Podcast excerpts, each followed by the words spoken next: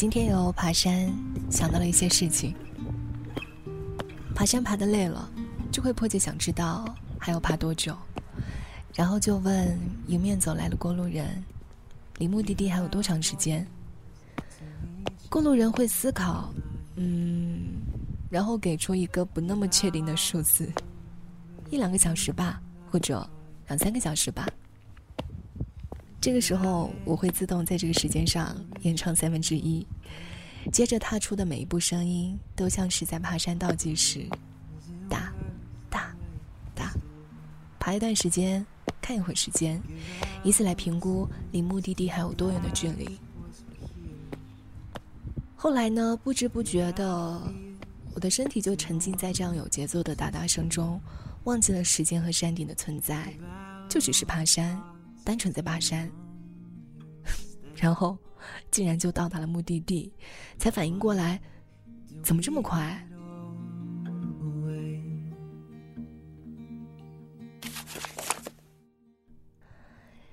你去爬山被告知的第一件事儿，就是别去看顶峰，而是要专注于在爬的路，一步一个脚印的耐心攀登。如果你不断看山顶，就会泄气。这个是导演黑泽明说的一句话，那一小段忘记山顶存在的爬山路，成为了我近期以来为数不多的专注时刻。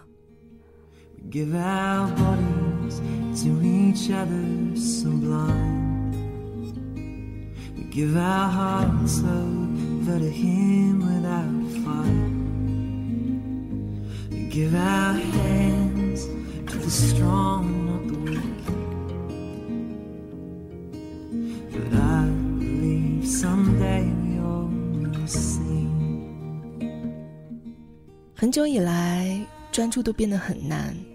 就像我在打完这句话的时候，情不自禁又点开了音乐播放器，切换了一首歌，再抬头看了看时间，已经晚上十一点半了。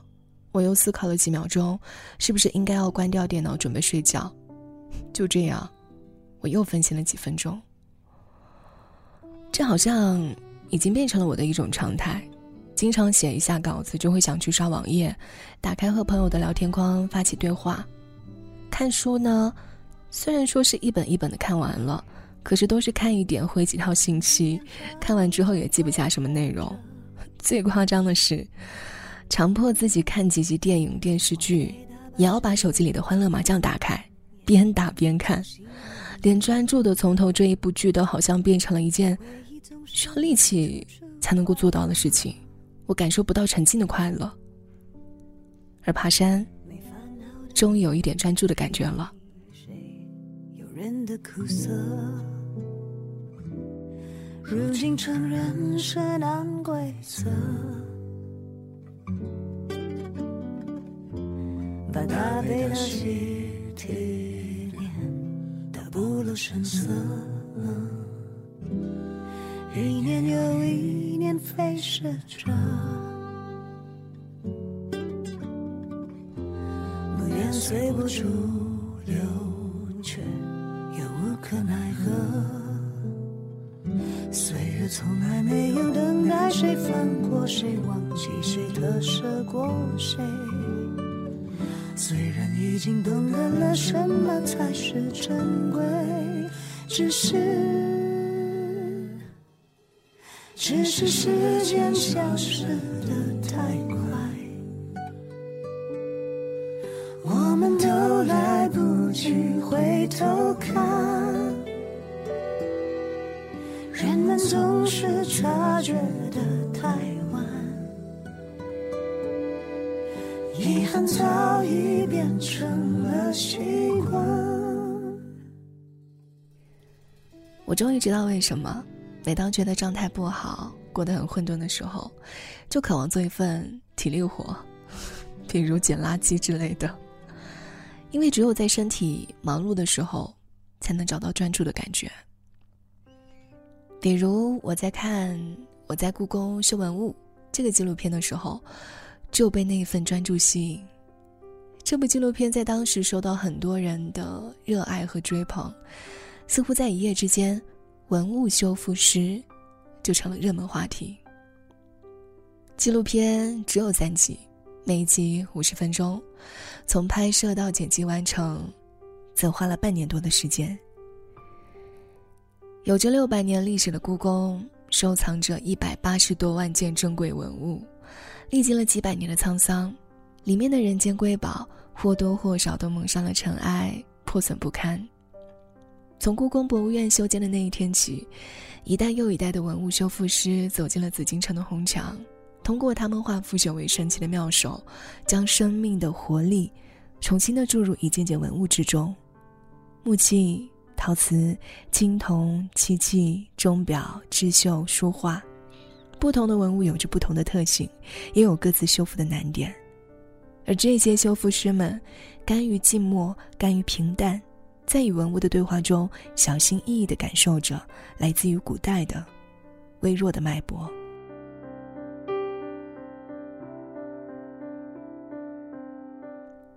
刚刚读到那一段是纪录片的官方的介绍。从这个介绍里就已经能够想象得出修复师们专注的模样，他们的一生似乎都在专注做这一件事儿。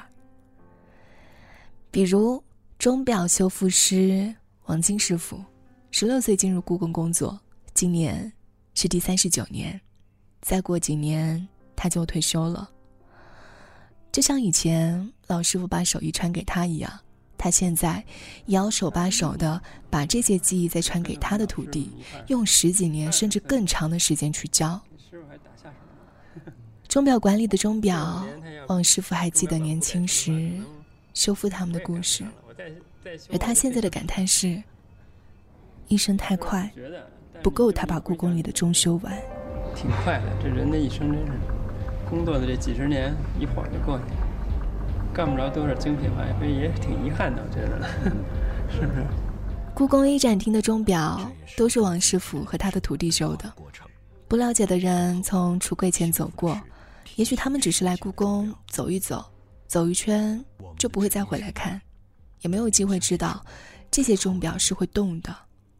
这些钟表加起来，就是这位王师傅的一生。当然。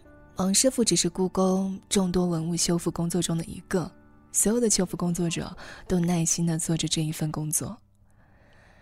导演叶军至今对木器组曲风说的一句话印象非常深刻。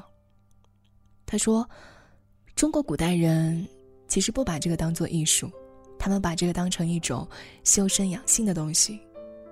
比如我白天是个当官的农民、商人。”但是晚上我做这个东西可以陶冶情操，让心情平静。只是现在变成一个职业了，要拿它谋取名、谋取利。叶军在和这些文物修复师相处的过程中得出一个结论，他说：“无论你生活中是一个怎样的人，一旦做了这个工作，就会变得很专注。”どう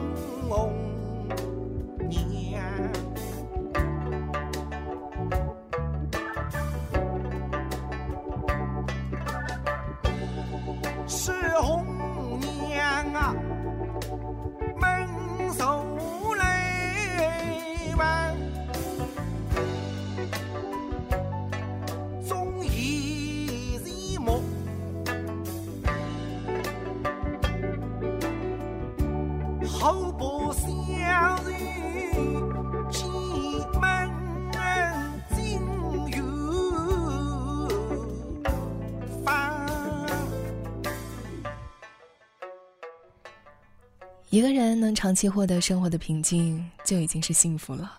我在故宫修文物里面记录下的修复师傅们的生活，就和所有人的普通的邻居的生活一样，他们在平静的日子里专注的和文物交往。想到著名的法国哲学家弗雷德里克·勒瓦诺先生说的一句话，他说：“幸福取决于我们对自己所做事情的专注程度。”现在想来，确实是这样。在心理学上，对于一些患有抑郁症的病人来说，有不同的治疗方法，这些治疗方法都产生了显著的效果，但是总体上都是教会他们专注于眼下。弗雷德里克·勒瓦诺写：“我们发现，我们经常并不活在当下，我们的思绪总是喜欢往过去或者未来而去。我们喜欢同时完成几个任务。”我们在工作的同时，还想着其他好几件不同的事情。活动过度的现代生活，只能加剧这类倾向。当今的社会紧张指数、慢性疲劳、抑郁与惊慌的指数都在增加。因此，如果我们能够更加专注于手边的事情，在有所为的同时，更专注于自己的感觉、感知，我们就可以改变生活。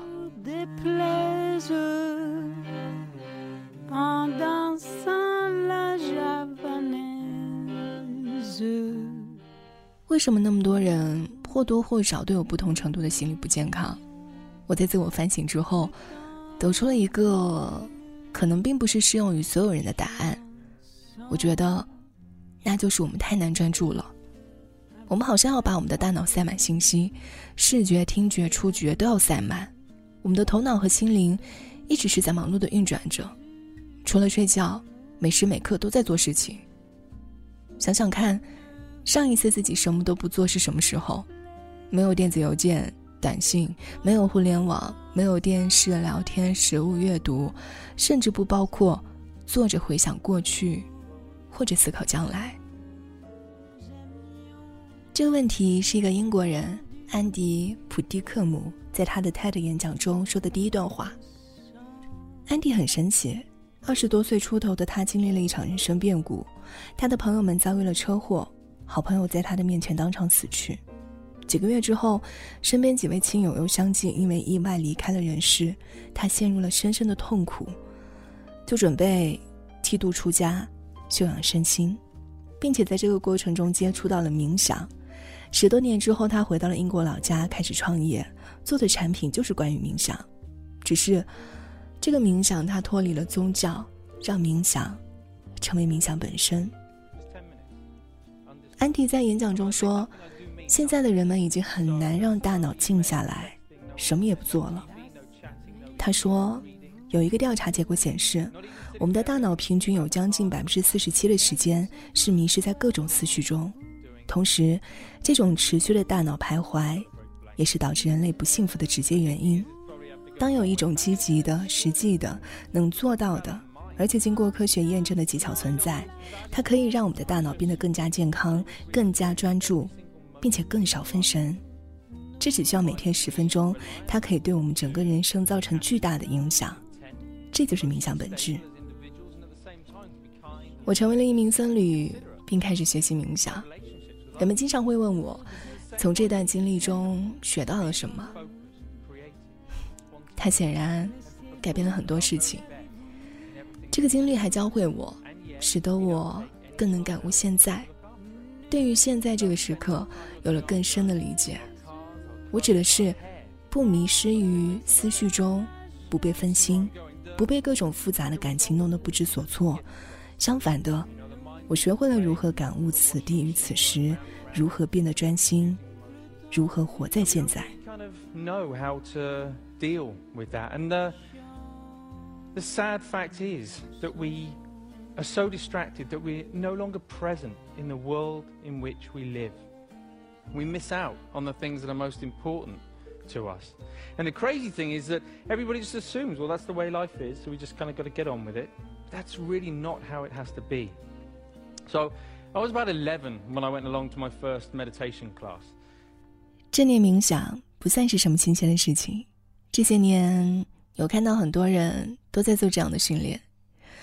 于我而言，就是提升我的专注力，进而让自己慢慢的专注于眼下所有所做的事情。例如，我们在吃饭时候的感觉，走路时的感觉，工作时的感觉，洗澡时的感觉，听音乐时的感觉。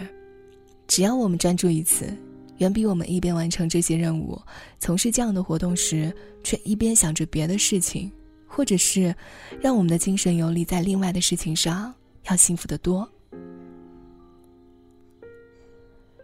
弗雷德里克·勒瓦诺写：“从今以后，日常生活中的所有时刻，都可以构成我们幸福的来源，不仅仅是因为这些不同的活动本身。”给我们带来的愉悦感，而且我们的专注刺激了我们的大脑，以至于我们的大脑产生了微波，或者是能够加深我们幸福感的物质。事与事，并非单独存在，而是连续存在的。你是如何做一件事情，往往就会影响着你是如何去做下一件事情。在生活中的一件事情上做到完全的专注，就会为其他的事情施加正向的影响。我们可以从简单的练习开始，只是专注于自己的呼吸，找一个安静的地方坐着，挺直后背，闭上眼睛，把注意力放在你的呼吸上。吸气的时候默念“吸”，呼气的时候默念“呼”。当你察觉到自己没有在随着呼吸默念的时候，就是注意力分散的时候，然后你需要做的，就是重新把注意力放在随着呼吸默念上。当然，可以在任何一件日常小事上关注自己的感受，比如吃饭，集中注意力，启动身体的所有感官，去认真的品尝你正在吃的食物。感受食物带给你身体和内心的变化，探索身体的饱腹程度，感觉到饱了就停止进食。走路的时候，也可以感受自己肌肉的运动、弯曲、伸展，感受脚底与地面接触时的触感。像这样吃饭时，感受食物的外观和味道，而不是想着今天要处理的事情，手里看着综艺节目。走路时，体会迈出的每一步和路过的每一个场景。而不是想着，待会儿见面要说的话。当然，也不需要时时刻刻都这样，只是每天花固定的时间训练感知当下，就能够很好的提升专注力。想要平静，那就先认真十分钟。